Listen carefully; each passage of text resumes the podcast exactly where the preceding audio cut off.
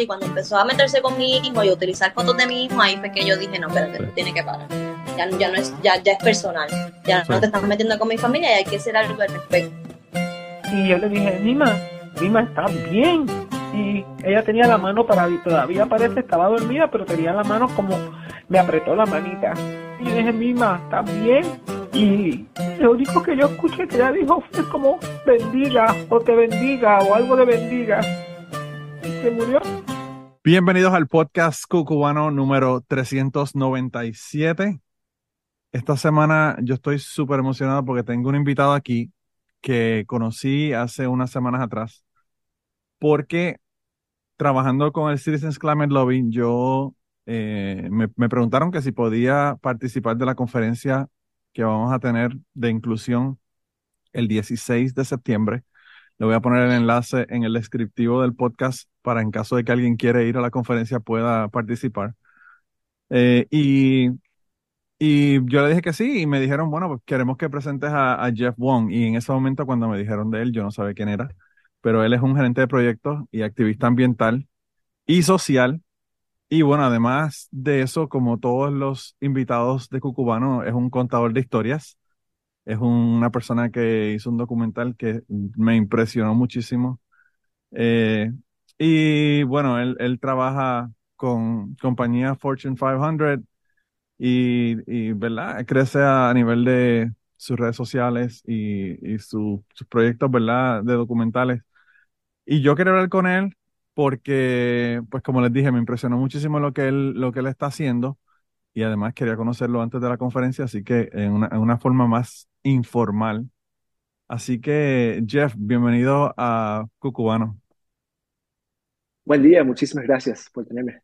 Yo, eh, como te dije ya antes de comenzar, eh, yo eh, quedé muy impresionado con el documental que hiciste, pero antes de hablar del documental, y por cierto, llevo dos semanas diciéndole a la gente del podcast que vayan y vean el documental para que sepan de qué vamos a estar hablando en el día de hoy. Pero si usted no ha visto el documental, el documental se llama Rostros del Río.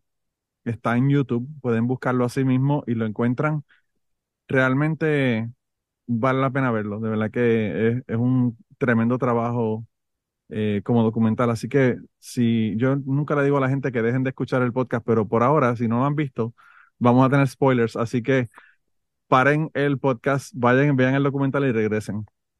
Pero de todos modos, lo primero que quería hacer era conocerte a ti, Jeff. Eh, ¿De, de dónde tú eres originalmente?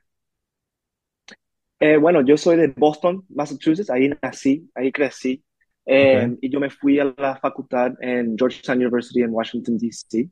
Okay. Eh, pero la verdad que después de recibirme de la universidad, universidad yo me fui a hacer un voluntariado del Cuerpo de Paz eran, es un servicio de dos años en un país extran, extranjero, en donde uno hace trabajos comunitarios.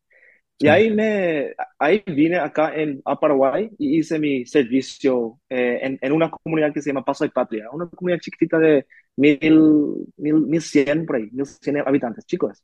Okay. Eh, y ahí la verdad que ahí fue el origen de la idea de Rostros del Río, que la comunidad en donde hice mi servicio eh, es una comunidad ribereña.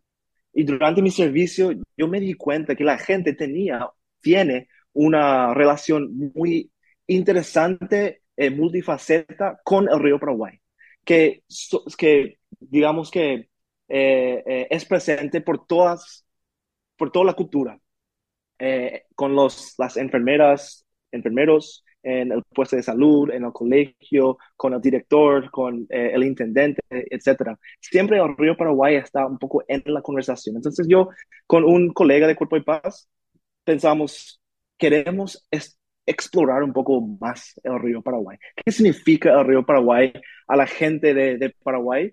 Eh, ¿Y qué conexión tiene con, tiene con la gente? Entonces así fue, digamos, el origen del rostro del río. Ok. Pues yo, eh, a mí realmente, la otra cosa que me impresiona mucho es tu español. Hablas un español perfecto. Gracias. yo he tenido personas que, han, que hacen, eh, que se jactan de que hablan muy buen español y después vienen aquí y empiezan a hablar en spanglish como yo. Yo, yo hablo, yo soy de Puerto Rico, así que no hay forma de que no hable en spanglish, pero bueno. Eh, pues yo, fíjate, eh, por mi, por mi educación, ¿verdad? Yo estudié manejo de recursos de agua, que es básica, básicamente manejo de ríos, manejo de agua, de agua dulce. Y desde, desde los comienzos de la humanidad, el agua siempre ha sido muy importante para las comunidades. Por eso es que hay muchísimas ciudades en, en grupos indígenas que están justo al lado del agua. Obviamente el agua es un recurso súper importante. Y si tú te fijas, incluso en los Estados Unidos, muchísimas ciudades están justo al lado del río. Eh, aquí, por ejemplo, en los Estados Unidos, el río, el río Mississippi, el río Ohio, tienen muchísimas ciudades, todas están a lo largo del río. Eh, y, y además de pues dar comida, además de darnos el agua, además de darnos eh, un medio de transporte muy fácil, ¿verdad? Porque cuando uno eh, tiene una selva, es mucho más fácil montarte en una canoa y bajar el río abajo que, que uno eh, empezar a cruzar, ¿verdad? Con un, con un machete y tratar de abrir un, un camino. Eh, pero, pero eh, yo lo que te iba a mencionar sobre el, el trabajo tuyo es cómo tú conseguiste, antes de comenzar el, el- el viaje, ¿verdad? Porque tu viaje fue básicamente un viaje de 1200 kilómetros a través del río. Eh, ¿cómo tú conseguiste los lugares donde ibas a parar y las comunidades con las que te ibas a, a, ¿verdad? a comunicar allá y, y a, a ponerlas en tu documental? Nosotros hicimos un montón de planeamiento antes de, de- de hacer la travesía. Em, y durante ese planeamiento nosotros tuvimos contacto con, em, bueno, a través de WWF, Ujú, eh, con quienes hicimos el proyecto. Ellos, em, eh, para ellos hicimos unas entrevistas, eh, investigaciones medioambientales eh, con su metodología Climate Crowd. Ellos nos dieron eh, varios así, puntos de contacto de, de, las, de las comunidades a lo largo del río a través de algunos estudios, algunos estudios con la prefectura a lo largo del río y con algunos conocimientos, conocidos a través de Cuerpo de Paz también. Así fuimos eligiendo un poco cuáles son las comunidades en donde podríamos visitar. Hay un montón, así capaz, no sé, 200, 300 co- comunidades a lo, largo del río. Ciudades como Asunción, en donde estoy actualmente, hay comunidades rurales con 10 familias y todo en el medio, ¿verdad? Tuvimos que elegir, bueno, quisimos, pretendimos elegir comunidades con una variación, una variedad, en donde podemos visitar a una ciudad como Concepción, digamos, es una comunidad ribereña aquí, que tiene, no sé, eh, 10.000 o 20.000 habitantes, eh, y también visitar una comunidad chiquitita para ver cómo son, cuáles son las relaciones que tiene la gente en la ciudad eh, y cómo compara y, eh, con, con una comunidad chiquitita. Entonces, así fuimos viendo y tuvimos que, hicimos un itinerario con conocidos, hicimos visitas previas eh, en las comunidades para que cuando lleguemos no es como la primera vez que llegamos y tenemos un contacto, tenemos a- algún conocido y ahí podrían recibirnos un poco después de un, un, un largo, eh, un remo de la noche o algo así.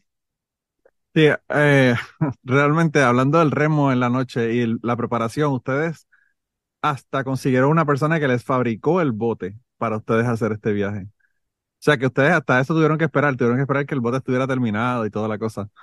Eh, pero a mí hay una parte en el documental en donde ustedes están remando de noche en una tormenta y a mí me dio un, un estrés viendo esta parte porque yo lo que pensaba eran todas las posibilidades que pueden haber, ¿verdad? O sea, en, en uno viajar por un río de noche con lluvia, sacándole el agua con, con, con un envase, ¿verdad? Básicamente a, a ese río.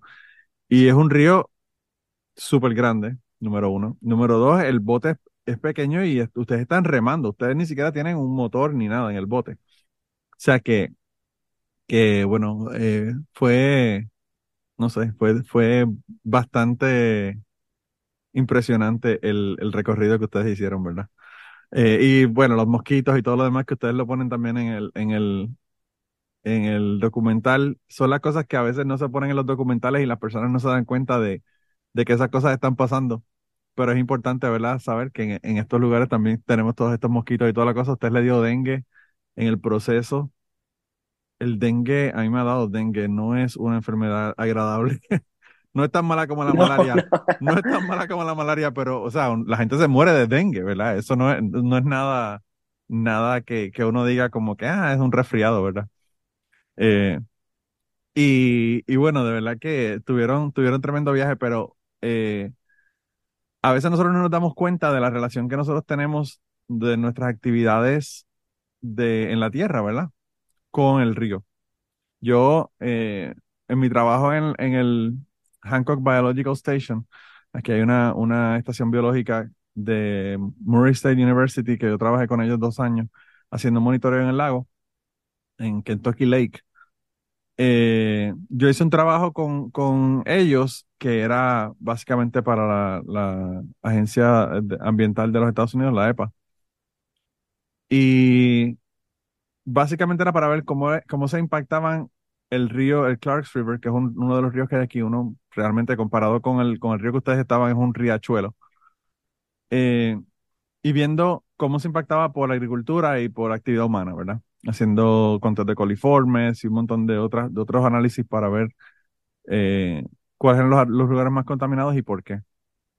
Y en, en estas comunidades, pues ustedes tienen un montón de actividades humanas, ¿verdad? Como eh, hubo, hubo una parte que a mí me impresionó muchísimo porque había una, una compañía que estaba, era, era una compañía de que, que manejaba pieles, ¿no? Sí, sí, Que, que, que sí. básicamente le ponían, le ponían, ¿verdad? Diferentes este, tonalidades de colores y toda la cuestión para hacer, para hacer productos, ¿verdad? De, de, de piel de animales. Y básicamente tenían una, una poza donde ellos tiraban toda esa agua de, de su proceso, ¿verdad? Y estaba a cuatro pies de tener acceso al, al río, ¿verdad? Y, y desbordarse. Y en lugares, ¿verdad? Donde llueve, como llueve en Paraguay a veces, pues uno pensaría que eso, es- eso es súper fácil, que, que eso eh, pasara y contaminara todo el río, ¿verdad? Entonces, eh, es interesante ver cómo estas comunidades están básicamente luchando contra estos grupos, ¿verdad? Que son tan poderosos, ¿verdad? Como estas compañías. Eh, y son, qué sé yo, 10 mujeres que se reunieron y están ahí básicamente en una pelea de David y Goliat eh, contra una compañía que probablemente tiene los dineros, los abogados, tiene todo, todo para, para hacer, para comprar jueces, para, todo, bueno, todos esos negocios estúpidos que yo no estoy acusando a nadie de nada, pero sabemos que esas cosas ocurren también. Y, y de verdad que yo cuando vi esa parte, eh, me dio un terror por pensando en, en las posibilidades, en lo que podía ocurrir, ¿verdad? De que ese pequeño dique que estaba aguantando esa, esa agua de ese tratamiento eh, contaminara toda esa, ¿verdad? Toda esa área ribereña. Eh, si quieres habla- hablarnos un poco más sobre esa, sobre ese, ese caso en específico en, en el documental. Sí, había un grupo eh, impresionante. Somos eh, Laguna Cerro, en Piquetecuy Limpio, una ciudad cerca de Asunción, eh, un poco río arriba de acá. Y así mismo como mencionaste, había un grupo de mujeres, bueno, eh, mujeres y hombres, pero liderado por una mujer Herminia de, de la comunidad, en donde empezaron a sentir eh, dolor de cabeza, empezaron a eh, olor, oler ciertas cosas raras, eh, y ahí hicieron una investigación y era muy obvio que cambió de color la Laguna Cerro, a un color morado fosforescente, digamos. Por cierto, un Em, color, un color hermoso. Si no fuese por las razones, si no fuese por las razones que son, ¿verdad? Si fuese por, por, qué sé yo, minerales naturales que ocurren ahí, pues estaría perfecto, pero el problema es que era por un montón de químicos que había en el agua. Y lo que nosotros quisimos destacar con esta parte del, del documental era que este grupo de mujeres se juntaron para hacer un enfrentamiento contra este, esta co- contaminación de, de la Laguna Cerro. Eh, y ellos, ellos y ellas no tenían recursos, no tenían un montón de dinero para contratar un abogado contra esta empresa bastante grande, el Tanino. Eh, pero lo que me gustó de esto y lo que quisimos destacar es que este grupo pudimos presionar para que se cierre el- la empresa. Eh, pudieron, tipo, los, los, los, eh, el gobierno paraguayo no pudo, no pudo eh, mirar, ¿cómo decir?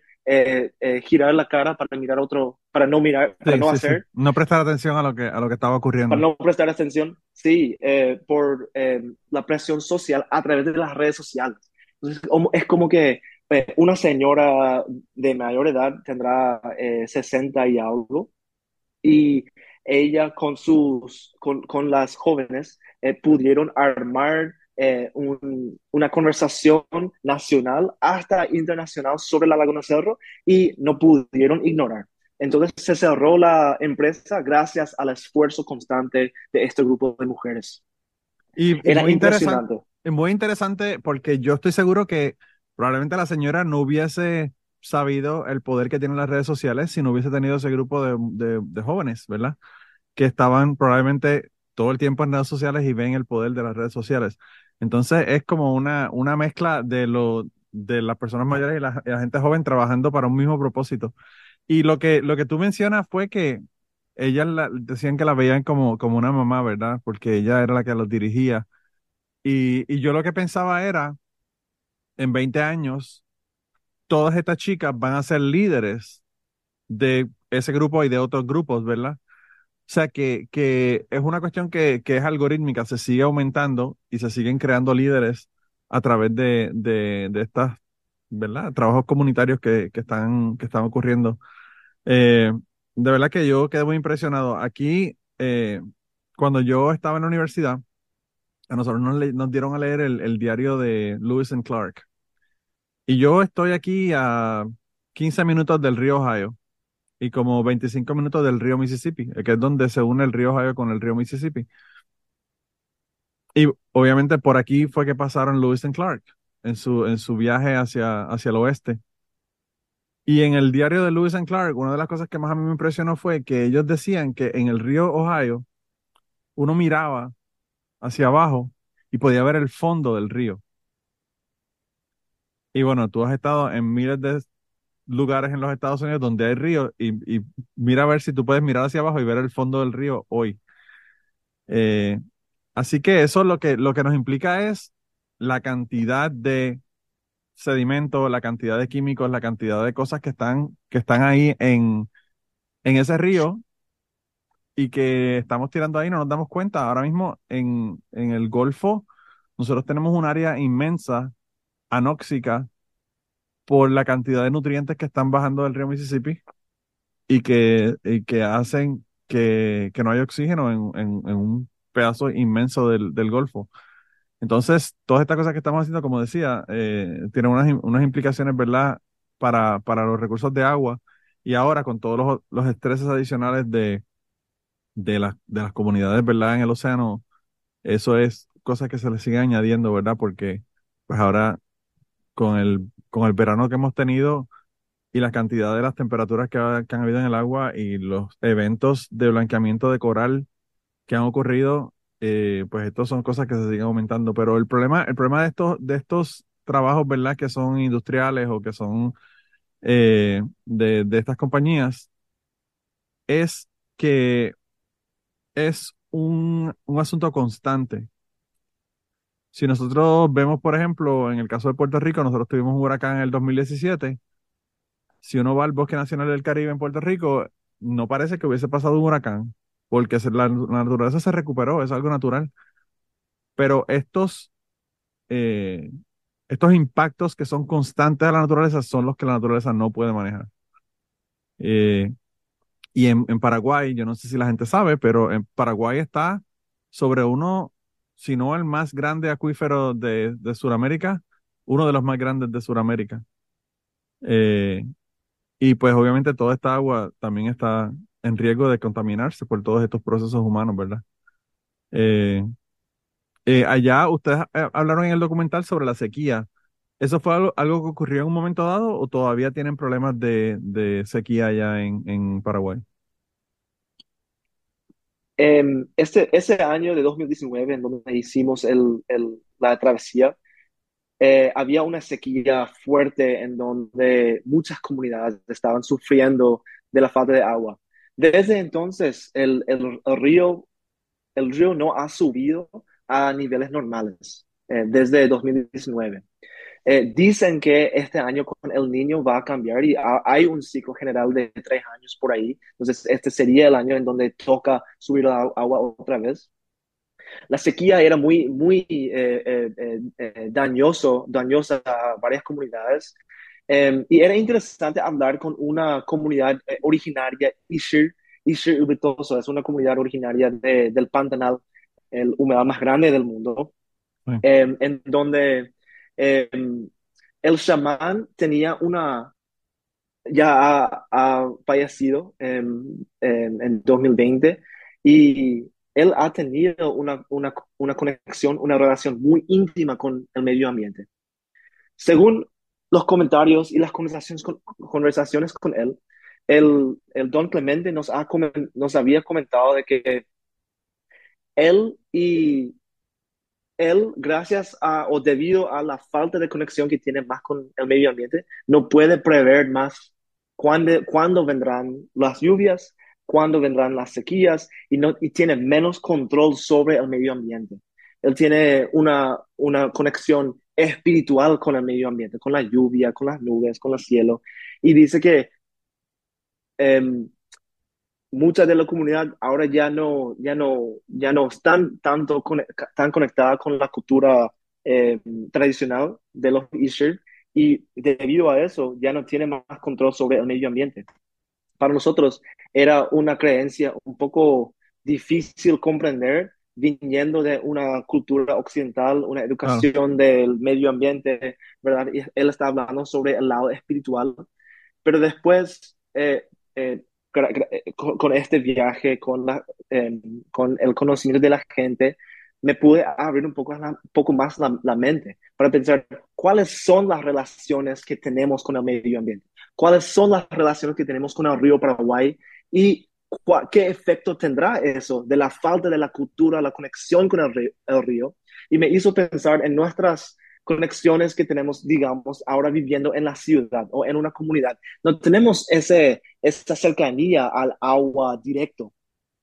Entonces, em, era muy obvio bajando al río, en donde en la, empezamos en el Pantanal, las partes más remotas, em, y después pasando cada ciudad, cambió el agua. Cambiaba el agua con un olorcito de las empresas, los frigoríficos, los taninos, em, y empezamos a sentir que ese agua capaz está un poco más contaminado cuanto más, cuanto más bajamos en el río. Y es cierto que cada uno tenemos que ir pensando en el efecto de nuestras acciones que tiene a nuestro alrededor y qué conexión tenemos con, con eso y, y cómo podemos mitigar esas, esos riesgos, digamos.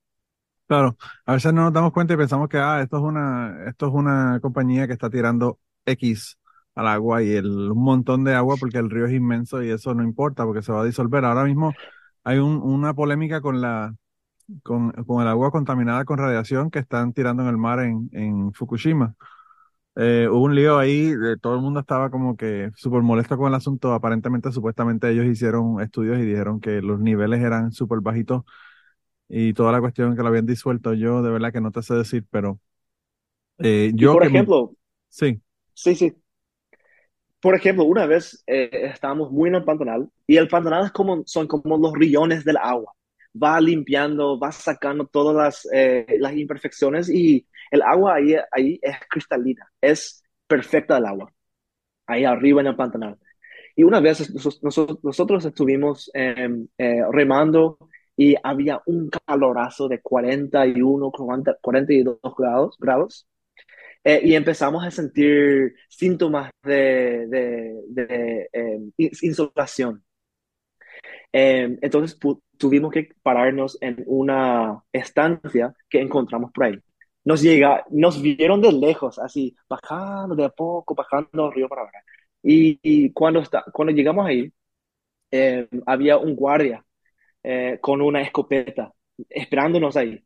Y nos dice, en guaraní nos dice, eh, eh, que significa qué quieren o qué, qué es lo que qué pasa aquí. Nosotros dijimos, eh, de, de y hielo, no tienen ni hielo por ahí. es nuestra forma de ser. Y nosotros estábamos así viajando, Nos, miraron, nos miró y dijo, y bueno, Pehuajé, en guaraní, Pehuajé es como, bueno, lleguen, vengan, eh, suban al río y para, para, para estar y descansar un rato.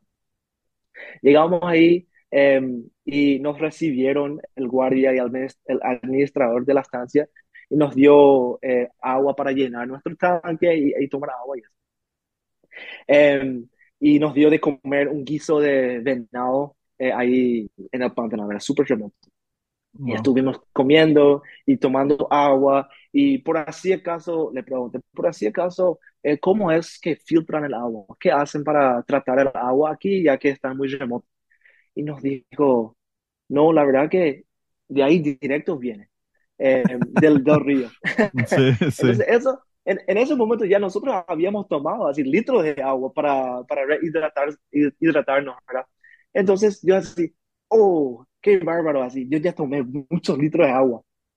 Pero muy, eh, eh, días después no había pasado nada. Ni, una, ni un problema del estómago, ni un problema de dolor de cabeza, nada.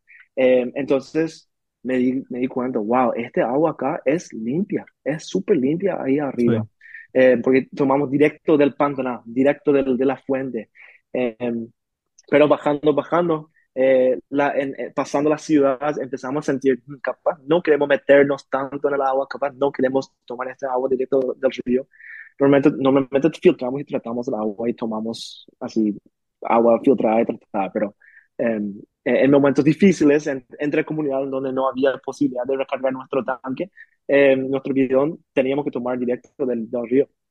Pero se nota que ahí arriba el agua es es limpia, es, limpia todavía. Y eso es lo que tenemos que cuidar de ese agua dulce muy, muy arriba. Claro, yo, yo eh, cuando hice mi, mi maestría aquí, el, el, trabajo que yo hice fue una comparación entre dos diferentes ríos.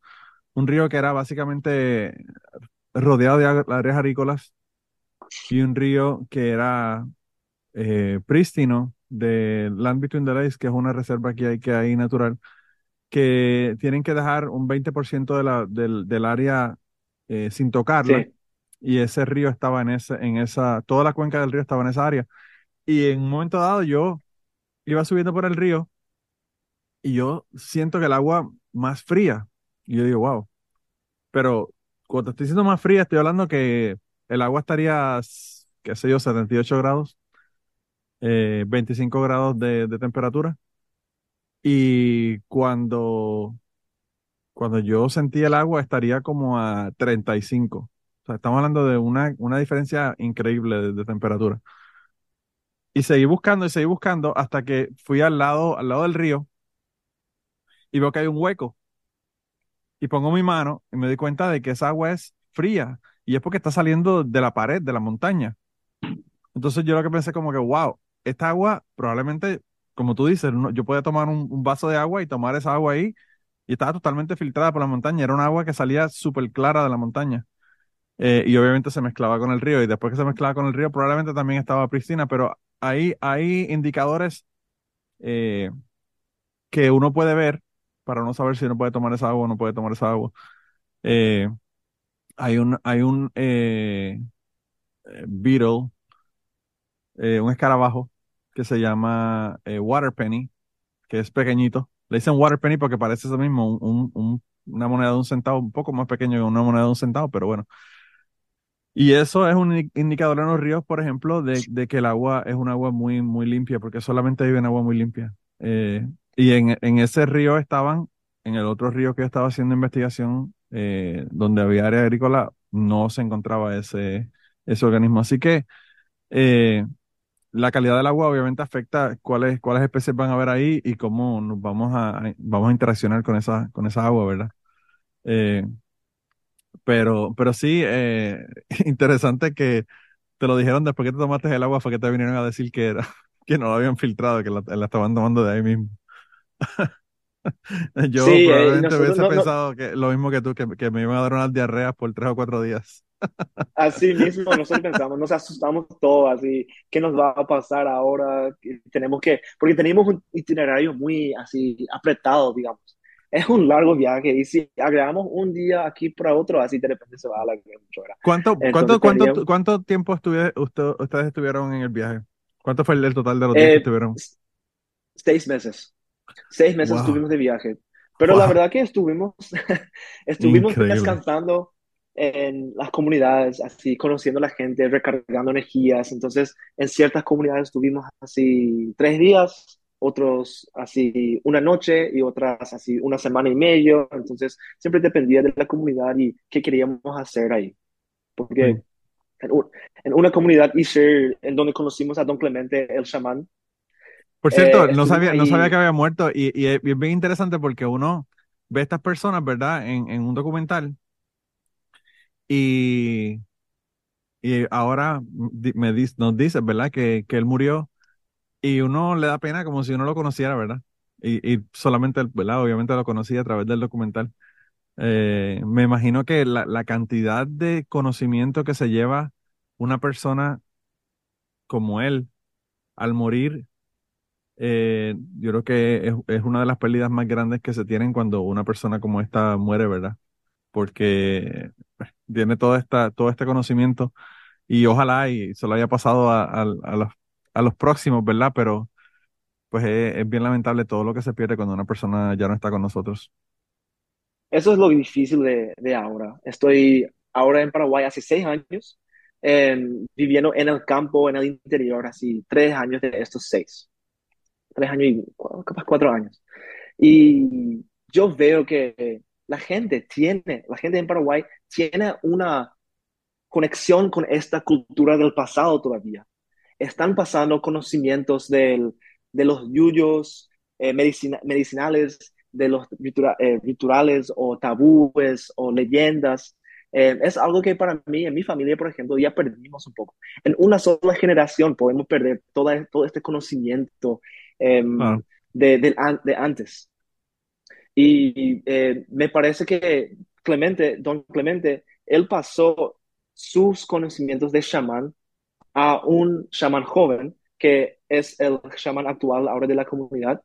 Pero según lo que me, me, me habían comentado, es como que falta más conocimiento que era difícil pasar todavía, porque la Claro. cultura en sí tiene menos esa, esa conexión de, con antes, con, con el de antes. Y él, y él era una persona joven, o sea, no era, él no era una persona mayor. ¿Qué edad, qué edad tenía él? Para mí que el señor tenía och- 89, nos dijo en un momento. Wow. Yo hubiese pensado, joven. yo hubiese Eh, pensado que tenía 60. Sí, 60 sí, o menos de 60. 89. Sí, Wow. 89 para mí que entonces 90 tenía cuando, cuando se falleció.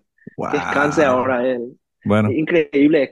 Él, él andaba, él caminaba, él era todo móvil, increíble. Entonces, otra cosa que como estamos pensando, ¿qué conexión tenemos con nuestro alrededor y qué estamos haciendo sí. para mantener un, un- una, una, una salud?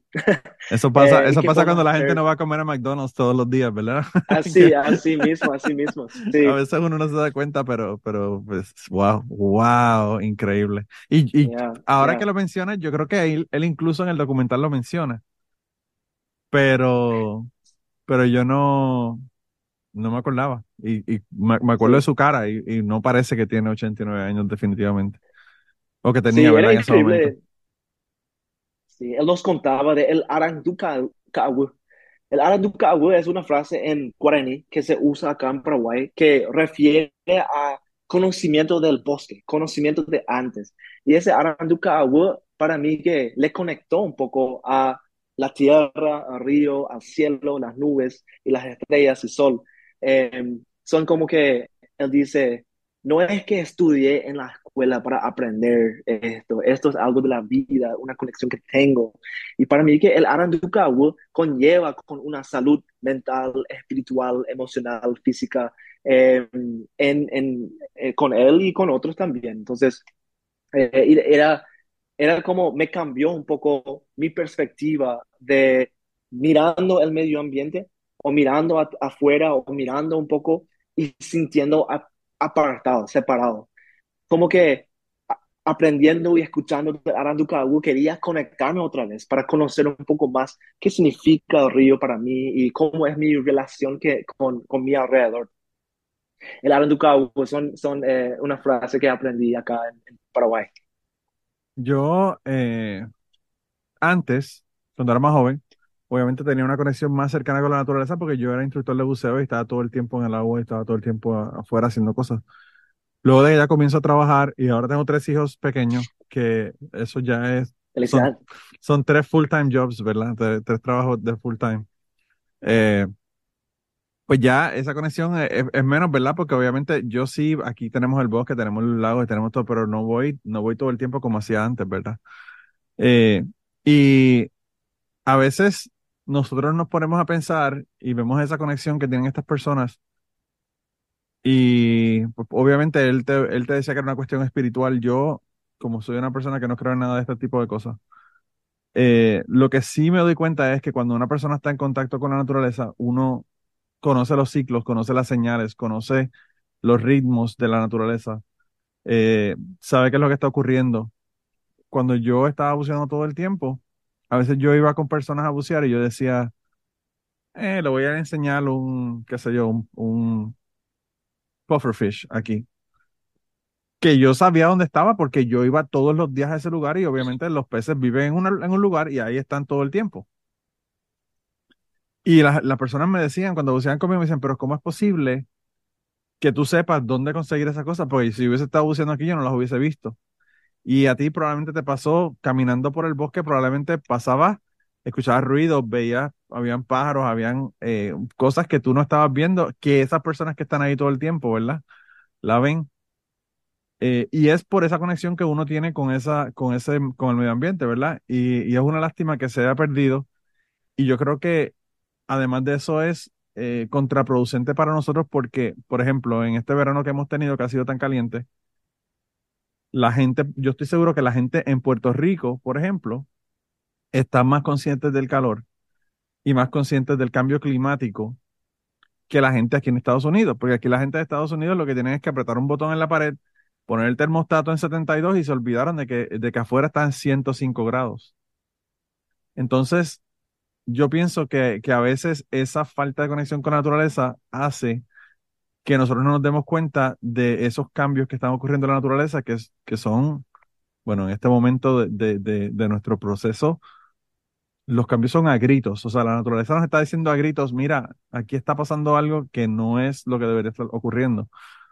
Y, y pues aún así, cambiamos el termostato y no le hacemos caso y no nos preocupamos. A mí, eh, una de, de, las cosas que me ha hecho pensar que, que la gente se está dando cuenta por la cuestión del calor en este, en este verano es porque yo manejo los nuevos voluntarios de Citizens Climate Lobby en Kentucky y hemos tenido un oleaje de nuevos voluntarios este, este verano que yo espero que se queden eh, y no se le olvide cuando llegue la temporada de frío de que en un momento estuvo aquí por días y días y días a sobre 100 grados de temperatura, que eso no ocurre normalmente aquí en Kentucky, donde yo vivo. Eh, sí, yo eh, siento tan agradecido que ahora tengo una conexión un poco más eh, cercana con la naturaleza.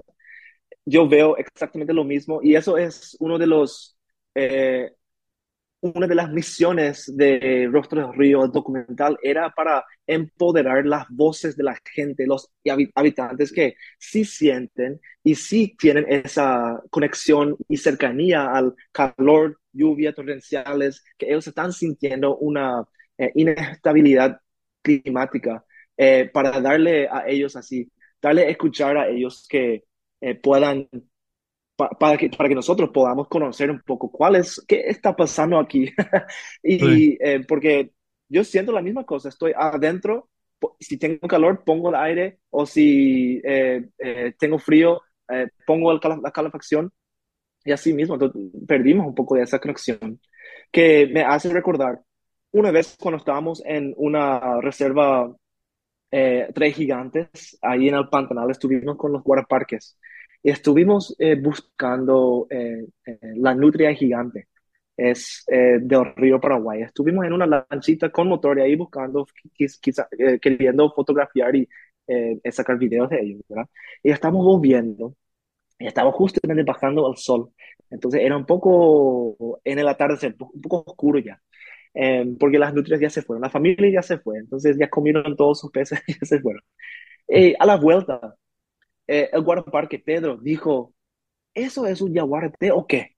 Y ahí bajó el motor y ahí hizo, nos hizo eh, la vuelta Y estuvieron ahí mirando, mirando, mirando. Y, y, y me dice, así es. Y así miró un poco en la costa y él vio un yaguareté. Me costó así cinco minutos para encontrar. ¿Dónde está? ¿Dónde está? Porque estaba tan camuf ¿cómo decir? Camuflajeado. Eh, camuflajeado, gracias. Eh, y estaba ahí sentadito ahí. Su cabeza era gigante, era este tamaño, cabeza y su cuerpo gigante, un, un monstruo majestuoso de la costa, este yaguarete.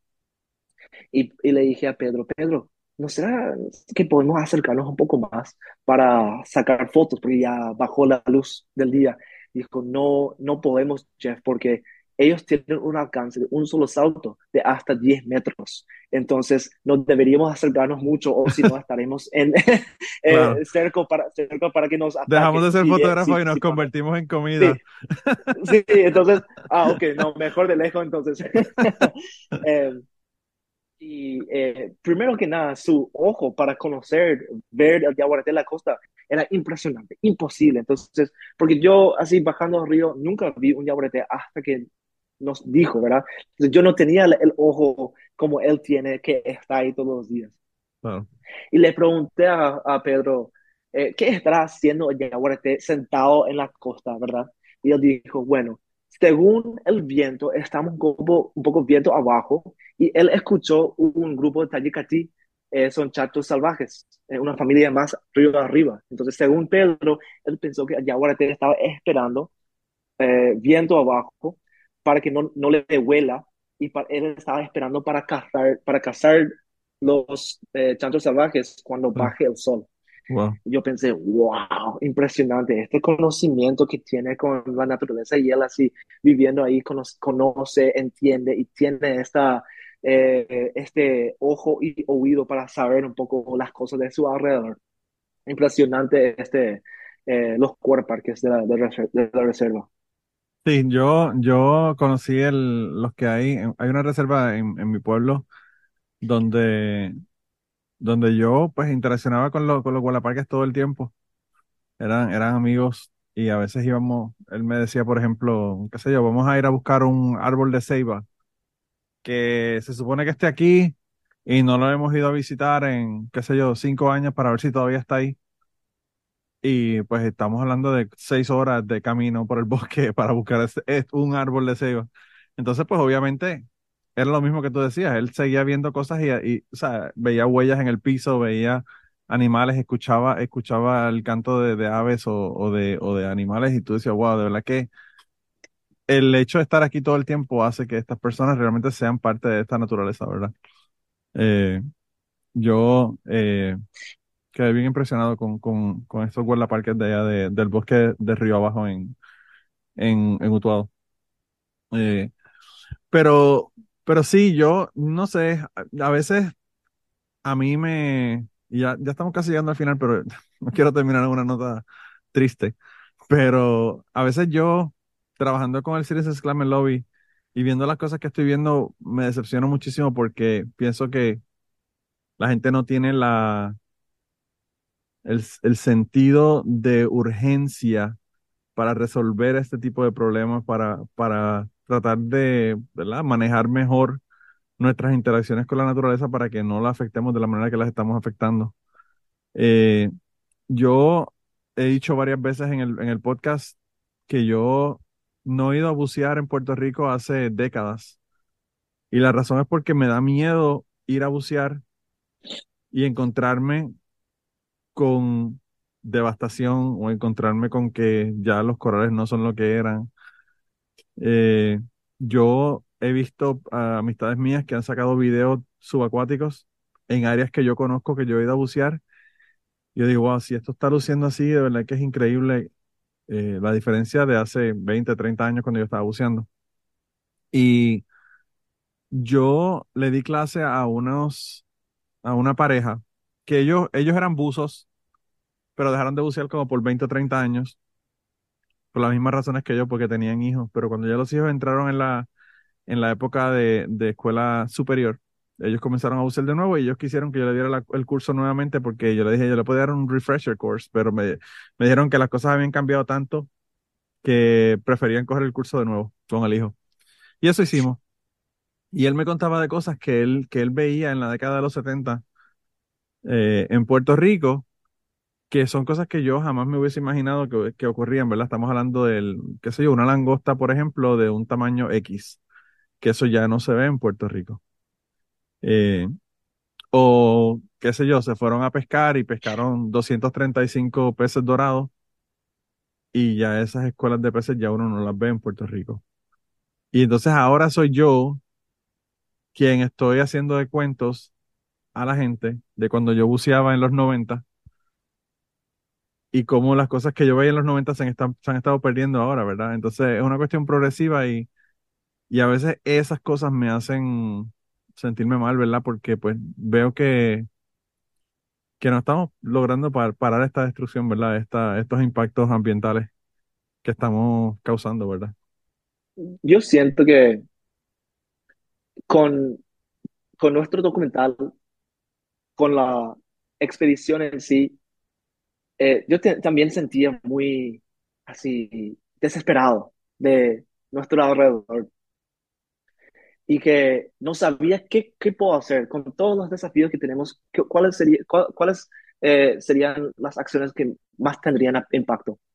Eh, y lo que yo aprendí de la gente eh, de las comunidades ribereñas en Paraguay es que los problemas uno puede enfrentar cuando es algo entendible.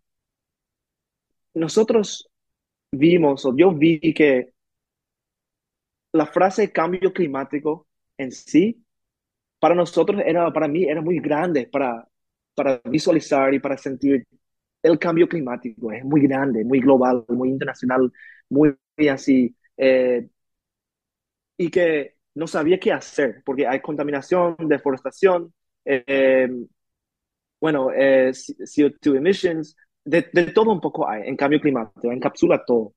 Lo que vi es una inspiración de los, los habitantes rurales en donde ellos tienen un desafío y enfrentan un desafío. Por ejemplo, el grupo Las Hormiguitas y Derlis de las Hormiguitas en Puerto Rosario, en Paraguay. Ellos sentían un calor sofocante y él vio, puedo capaz, por lo menos, dar sombra a, no, a nosotros, a nuestros ancianos y bebés, eh, plantando árboles. Capaz yo no puedo sentir la sombra hoy, pero en 15 años, en 10 años, si cuido bien, así nuestra comunidad puede sentir. A mí me gustó mucho porque me dio para sentir, para pensar, ¿qué puedo hacer yo eh, en mi alrededor eh, para ayudar y aportar algo? Me dio un poco más imagen del cambio climático tan grande y que, bueno, podemos enfrentar algo específico. Eh, y mi última eh, anécdota es que en esa comunidad Isher queda así 15 kilómetros de Valle Negro, otra ciudad cerca, o otro pueblo chico cerca. Eh, y en la comunidad Isher, hablando con la líder de la comunidad, eh, ella nos contó, nosotros tenemos como un aire, como poniendo el aire acondicionado, uh -huh. eh, suponele, en la, sí. en la comunidad yo dije, la verdad que yo, yo sentí también que llegando en, en, en Carchabalú es más fresco. Es una, un dos días, no es que hice una investigación, ¿verdad? pero sen, yo sentía también, yo me di cuenta, ah, un poco más fresco acá, de, desde Valle Negro. Y le pregunté, ¿por qué será que pensás que es así? Me dijo, nosotros tenemos unos cuantos árboles de NIM que se plantaron hace 10 o 15 años. Entonces hay una un camino de sombra grande cerca de la comunidad. Y eso baja la temperatura, temperatura de la comunidad porque, eh, porque, porque eh, eh, cubre del sol, ¿verdad? Claro. Y se, nos, nosotros sentimos eso. Entonces, como que yo, yo no pretendo ser un científico que sabe, ¿verdad? Pero viendo, bueno, esta comunidad vio un, un, desafío, enfrentó con la plantación de árboles contra el desafío que ellos sienten y sienten un efecto positivo de eso. Me dio mucha motivación para sentir capaz nosotros, yo con mis compañeros, con mis amigos o con, con la, la, gente con quien yo uh, uh, hago presencia, podemos hacer algo, un cambio eh, eh, cuando es algo visible, cuando podemos eh, enfrentar y visualizar y y podemos empatizar con el desafío en sí. Em, me inspiró muchísimo la gente del Río Paraguay, de Paraguay, de, mi viaje, la expedición, conociendo a muchísimas comunidades rurales y urbanas. Em, y así me quedo con esa motivación después, eh, de que sí podemos hacer un cambio de a poco, con mucho tiempo, con mucha paciencia, pero sí podemos. y así quedé con esa, esa, esa inspiración. Sí, yo creo que a veces ese es el problema, que tratamos de abarcar demasiado. Y dice, dice, hay un dicho en Puerto Rico que dice, el que mucho abarca, poco aprieta. Mm. Y es, básicamente, tratamos de hacer tantas cosas que realmente ninguna de ellas las logramos. Y quizás esa es la manera de nosotros enfocarnos, ver cuál es el problema específico que hay en un lugar y trabajar con ese problema específico. Y cuando ese problema específico ya se haya arreglado, vemos cuál es el próximo problema que vamos a, a, a, resolver, ¿verdad? Yo, eh, a veces, em, eh, viniendo de Puerto Rico, me, me, choca muchísimo la obsesión que hay en los Estados Unidos con, con tener césped. En Puerto Rico le decimos grama. Mm. En vez de tú tener tres árboles al frente de tu casa, lo que tienes es una, un césped así como que bien bonito. Y la diferencia de temperatura del aire, por ejemplo, nada más, nada más, ese, esa simple cosa.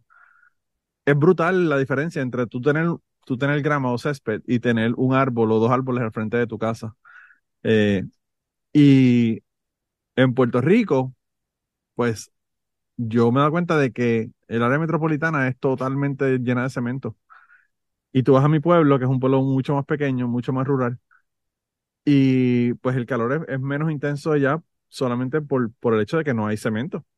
O sea, obviamente el cemento y el pavimento van a hacer que, que, sea, que sea caliente. Entonces, yo creo que a veces también nosotros tenemos que repensar nuestros procesos para lograr, ¿verdad? Integrar las dos cosas, tener áreas verdes y tener áreas, áreas que sean de, desarrollo, ¿verdad?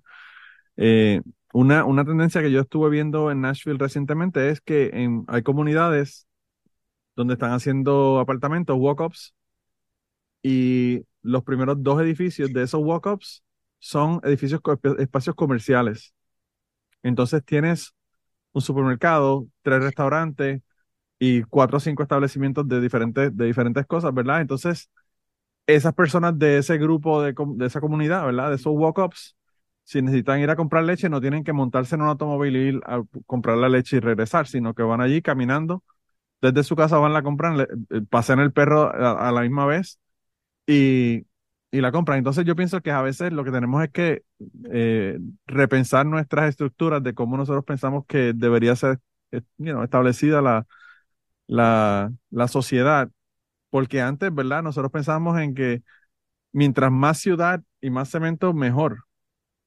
Pero pues ahora hay que pensarlo de otra manera para poder integrar las dos cosas y que, y pues, ¿verdad? Tratar de, de, manejar esta cuestión del calor.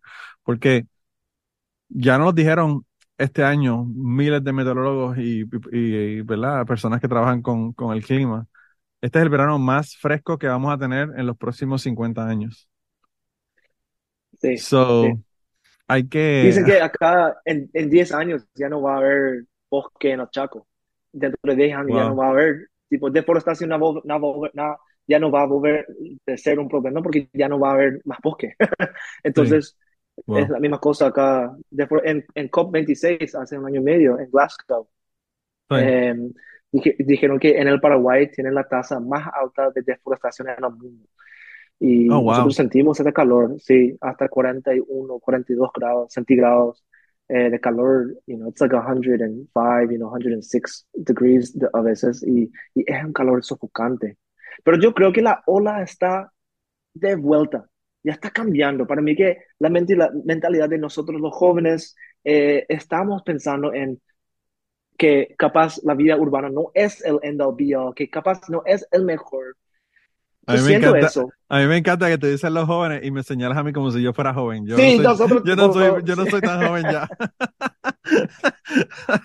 yo, yo ya. nos incluimos todos. Vos sí, también. Sí, sí. uh, pero sí, sí, yo, yo pienso que sí. En, en, Puerto Rico, yo, una de las cosas que me da esperanza es que hay una, una lucha ambiental bien intensa por mantener los recursos naturales y la accesibilidad a estos recursos naturales de la gente.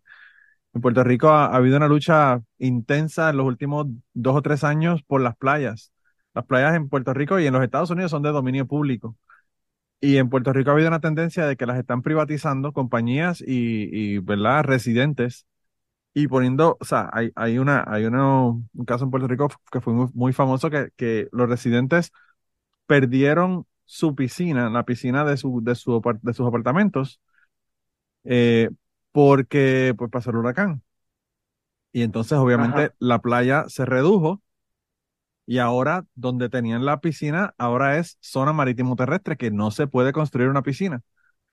Y han tenido una lucha intensa, están en las cortes peleando y no los están dejando hacer, la piscina.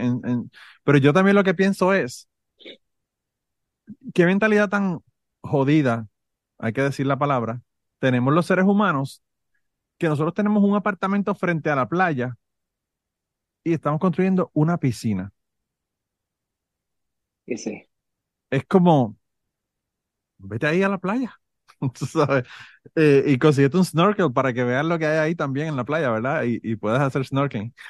Eh, nosotros, no sé, a veces nosotros tenemos esta mentalidad tan de ingeniero, ¿verdad? De que todo lo queremos hacer eh, cuadradito, o sea, queremos, queremos comer pollo, pero no queremos huesos ni piel, solamente queremos la pechuga del pollo sin nada. Entonces, pues eso, eso es parte de esa, de ese distanciamiento de, de dónde vienen las cosas y de qué ocurren las cosas. o sea, eh, no sé, no sé, yo pienso que, que, que yo espero, yo espero Estoy, que esto, estos jóvenes tengan esta mentalidad que, y que, y que comiencen a apreciar este tipo de cosas que nosotros tenemos porque pues el- es lo que, es lo que nos queda realmente.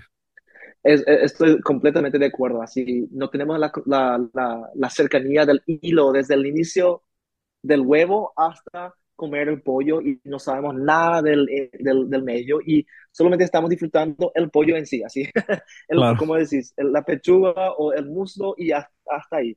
Eh, yo una vez durante mi servicio eh, preparé un- una gallina para comer y era muy, mi primera vez y quería enfrentar a ver cómo es, si yo no puedo matar a una gallina para comer, ¿cómo puedo decir que yo puedo comer esto sin saber nada del, del, de la, del, Claro. del hilo, ¿verdad? Y ahora yo estoy mucho más así viendo cuáles son los pasos pequeños que puedo hacer en mi día, en, en mi día a día para ponerme un poco más auto, eh, how do you say self-reliant? Así, con mi propia fuente de Autosuficiente. comida. Sí, Suficiente, gracias. Sí. Yo creo que todos nosotros deberíamos tener por lo menos un árbol de fruta en, en nuestros patios, mínimo. Así da sombra, da tranquilidad, da comida, puedes ir compartiendo con, tus- con tus vecinos. Eh, no sé dónde, dónde se fue esa cultura, porque seguro que en Puerto Rico siempre tienen árboles frutales en sus tiempo, patios. todo el tiempo. No, nosotros tam- a- tengo, mi, mi, mi familia vive en Virginia, cerca de Washington, D.C., y eh, no es muy común. Así, a veces los vecinos tienen una fruta, una, una- un árbol frutal, pero no es tan común. Pero yo creo que con el tiempo va volviendo. Eso es mi esperanza. Y eso es lo que yo estoy viendo, creo. Sí, yo, eh, yo en mi, en mi casa, en el patio de atrás, yo sembré unos cuantos árboles. Aquí hubo una, una tormenta de que, que trajo hielo y, y mató unos cuantos de los árboles, pero tengo un árbol de pera en el patio de Excelente. mi casa. Y hermano, yo no, yo no doy abasto a regalarle peras a la gente. Yo llevo con, con, con bolsos de supermercado a todos los vecinos, le doy, a- le doy a la gente de mi trabajo, le doy a la familia, y, y aún así se pierden muchísimas porque hay tantas y tantas y tantas. Yo este año sembré una planta de tomate. Y sembré una planta de tomate porque yo sé cuántos tomates da una planta de tomate y, y no vamos a dar abastos para comérnoslos. Y los he tenido que regalar porque son demasiados. Entonces, eh, a veces es bien, bien interesante que nosotros pues no, no nos damos cuenta de que eso, eso, eso son las posibilidades, ¿verdad? Pero en mi familia, toda mi vida, toda mi vida, no solamente animales, matábamos animales para comer, sino que además de eso, eh, mi, mi abuelo sembraba de todo. Eh, y si sembraba un árbol de naranja y no eran dulces, al próximo año lo tumbaba y, sembraba uno nuevo para que fueran dulces. Y todo, todo. O sea, nosotros tenemos un árbol de cacao, tenemos carambola, tenemos un montón de cosas en mi casa en Utuado, eh, en Puerto Rico, que, que le damos a los vecinos todo el tiempo. Eh, mi papá a veces, nosotros tenemos dos palos de, dos árboles de aguacate. Y yo recuerdo, mi, mi papá dijo, estos aguacates se van a perder, me los voy a llevar al supermercado para venderlos. Y yo le ayudé a, a, a coger eh, aguacates del árbol. Y él tenía una guagua pickup, una pickup Ranger Ford. Y toda la caja de la guagua, en la parte de atrás, la llenó hasta arriba de aguacates, con dos árboles. Wow. Wow. Y él me dice, esto uno parecería que, que no es nada, pero son cientos de dólares que hemos sacado por los aguacates estos, ¿verdad? Eh, y, y sí, a veces, como tú dices, nos acostumbramos a, a comer tomates blancos Está súper. Sí. Sin sabor. sin sabor a, a sembrar una, una, una planta de tomate y, y que nos dé tomates que realmente impresionen, ¿verdad? Eh, pues, pero, pero así es, yo, yo de verdad que yo pienso que hay una, hay un resurgimiento de, de la juventud, de estar más en contacto con la naturaleza, de personas que quieren ser agricultores, que eso, cuando yo estaba en la escuela, tú, tú podías ser agrónomo. Pero tú irte a sembrar, eso era para, para otra gente, eso no es para nosotros, ¿verdad? Eh, y yo creo que ahora esa mentalidad se ha cambiado. Eh, hay muchísimas Sí. personas que están, que son empresarios, que son empresarios y que están comenzando con este tipo de cosas. Y esas son las cosas que a mí realmente me, me, me llenan. Y yo pienso que, como tú dices, tenemos que tener un contacto con esas cosas que nos estamos comiendo porque, o sea, la manera que nosotros estamos produciendo la, en los Estados Unidos específicamente, la comida no es la manera más adecuada. O sea, nosotros tenemos ahí, qué sé yo, 500, 600 vacas en, en un lote dándole maíz que se supone que las vacas no coman y esa es la comida que nos estamos comiendo. Y luego no nos vemos como tu querido chamán cuando tenemos 89 años porque hemos estado comiendo esta comida que a pesar de que es comida fresca, realmente no es la mejor, la mejor calidad. Totalmente. Yo siento que sí, estamos con esa arrogancia que queremos pensar que podemos eh, controlar nuestro alrededor, que tenemos Sí. que convivir con nuestro alrededor, convivir con la naturaleza, con esa conexión, y no así intentar dominar todo. Eh, Claro. Estoy totalmente de acuerdo. Sí.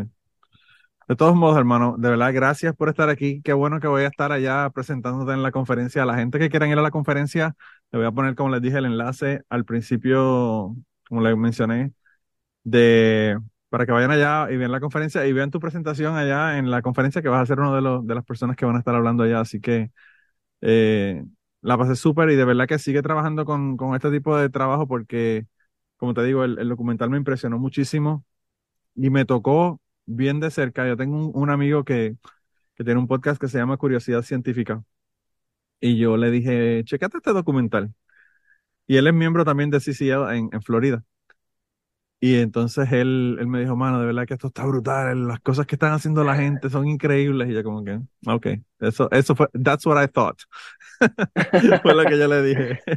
Eh, pero de verdad que, que sí. Así que si no, si no me hicieron caso y no pararon el podcast para ir a chequear el documental, pues vayan ahora Rostros del Río eh, para que lo vean y para que vean el trabajo que, que Jeff está haciendo, que de verdad que tremendo trabajo el documental ese. Manolo, muchísimas gracias por tenerme acá. Me encantó hablar con todas estas cosas que nos interesan, ¿verdad? Claro. Y podemos estar acá horas charlando de, de, de los árboles frutales. Sí, sí, sí, sí, sí. Y, y nada, nos vemos en dos semanas en la conferencia. De verdad que un Excelente. abrazo eh, a, a través de, del Mar Caribe hasta Sudamérica, donde tú estás. Y, y como te digo, gracias, gracias por estar aquí y por aceptar la invitación. Gracias, Manolo. Un abrazo. Un abrazo. Y antes de terminar el podcast del día de hoy, queremos dar las gracias a las personas que nos han ayudado, ¿verdad?, para hacer el podcast posible. Eh, la primera persona que quería agradecerles es a Raúl Arnaiz, que me hizo el logo de Cucubano. Eh, Raúl Arnaiz lo consiguen en patreon.com slash Raúl Arnaiz y allá pueden ver sus trabajos. Realmente al- Raúl es tremendo artista. Y además de eso, la canción del podcast la canta Maida Belén con Rafi Lina en la guitarra y Kike Domenech en el 4. Queremos darle las gracias también a ellos por permitirnos utilizar la canción para el podcast. Además de eso, a mí me consigues en patreon.com slash Manolo Matos o me consigues en Twitter como Manolo Matos y el podcast lo consigues como Cucubano Pod. Así que por allá nos puedes enviar mensajes, nos puedes decir eh, que nos quieres contar historias, te puedes autoinvitar a participar en el podcast. Siempre estamos buscando invitados nuevos que tengan historias interesantes, así que no, no dudes en llamarnos si tienes una historia que nos quieres contar. Y nada, espero que pasen una semana increíble y nos vemos prontito.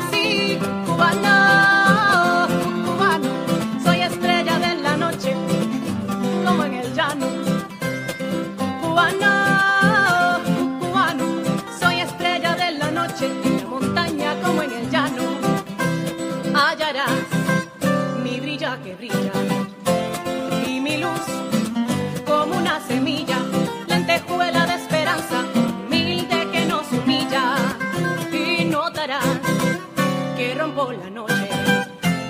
Donde voy, soy luz que te asombra, camina por mi casa.